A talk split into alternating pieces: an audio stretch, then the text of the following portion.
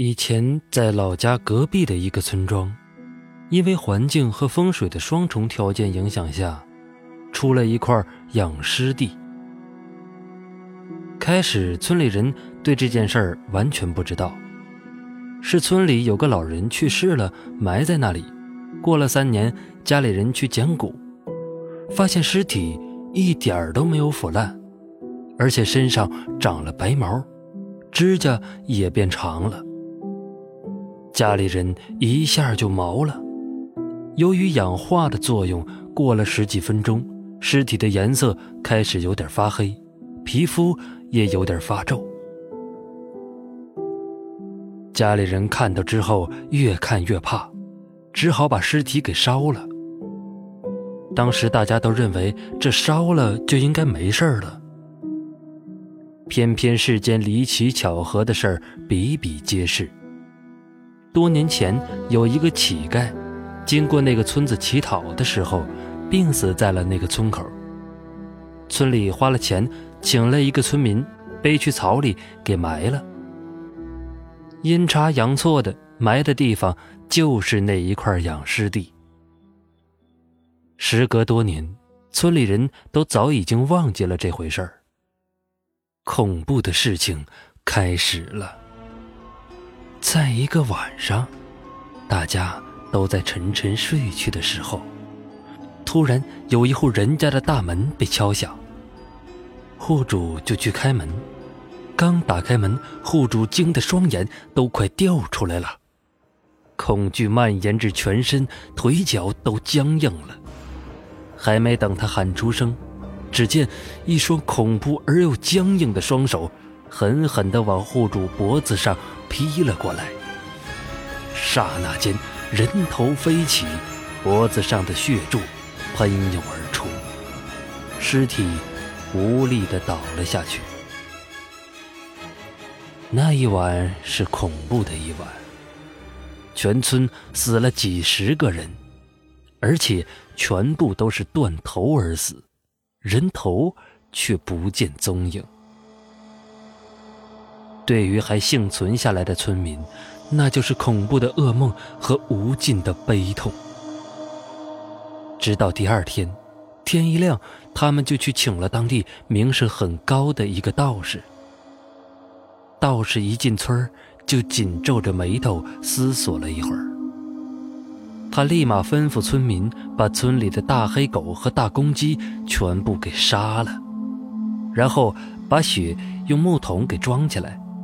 而他拿出了朱砂和毛笔，画了几道符。之后，他拿出了一个墨斗，交给了两个青壮年，吩咐他们到时候听指挥。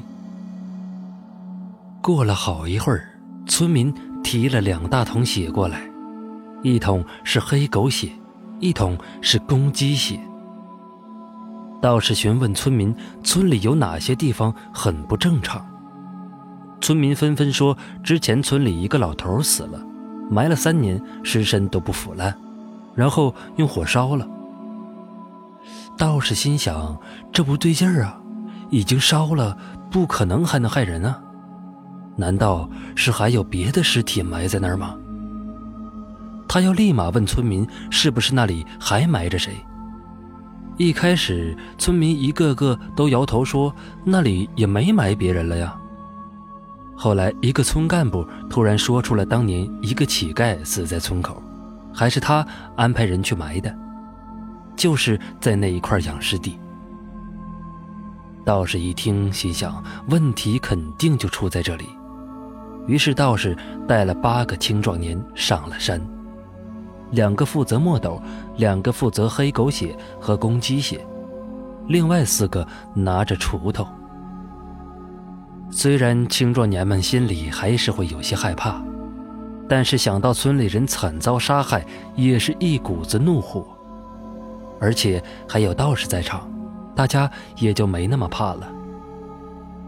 就在快要到养尸地的时候，道士取出了一个罗盘，只见罗盘上的指针开始不稳定的摆动着，越靠近养尸地，这摆动的就越厉害。就像是错乱了一样。就这样走了几十步，道士突然喊大家停下。只见道士独自往前走了几步，收起了罗盘，用脚在地上画了一个长方形，退了回来。然后他给每个人发了一张符，贴在胸前，然后就吩咐四个拿锄头的过去，按他画的形状开始挖。那四个青壮年在挖的时候，道士跟两个拎血桶的人说：“等下如果有尸体突然站起来。”你们就用桶里的血朝他泼过去，然后又对负责墨斗的两个人说：“当被血泼到的尸体站在那时，你们两个用墨斗线把尸体缠起来。今天能不能消灭这个祸害，就看大家的配合了。千万不要害怕，不然今天一起都要交代在这儿。”人们听了之后，都是一脸严肃的点了点头。毕竟当年乞丐的尸体是村民随便挖的，埋的并不深，四个壮年几分钟就给挖开了。可是，最恐怖的一幕出现了，只见那坑里躺着一具尸体，长了黑毛，指甲也是很长，脸部更是莫名的狰狞。这也就算了，但是就在他的尸体旁边，整整齐齐的摆着几十个村民的头颅。四个挖坟的青壮年看到之后，吓得锄头都丢掉了，纷纷跑到了道士身后。道士也是不禁皱起了眉头。就在大家还在愣神的时候，乞丐的尸体突然直直的站了起来。就要往人群这边跳过来，这下道士才反应过来，这是生死存亡的时刻，大喊一声：“快泼血！”那两个青壮年一听到道士吆喝，二话不说，一股劲儿的把桶里的血往尸体身上泼。只听到尸体一阵怪叫，定在原地抖动。快用墨斗线缠住他！但是这两个青年却是怕了，毕竟这缠墨斗线是要近距离接触尸体，一个不小心就是脑袋搬家。那道士看到两个人愣在那儿，大喊道：“如果不想一起死，就赶紧上！”这两个青年把心一横，迅速上前将墨斗线缠在了尸体的身上。神奇的是。墨斗线一缠上，尸体就安静了不少。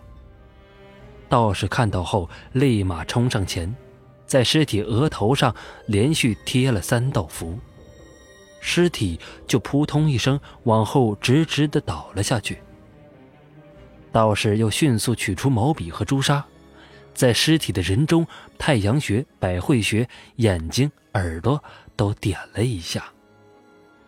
然后便叫几个挖坟的青年回村拿了两桶汽油和几捆干柴。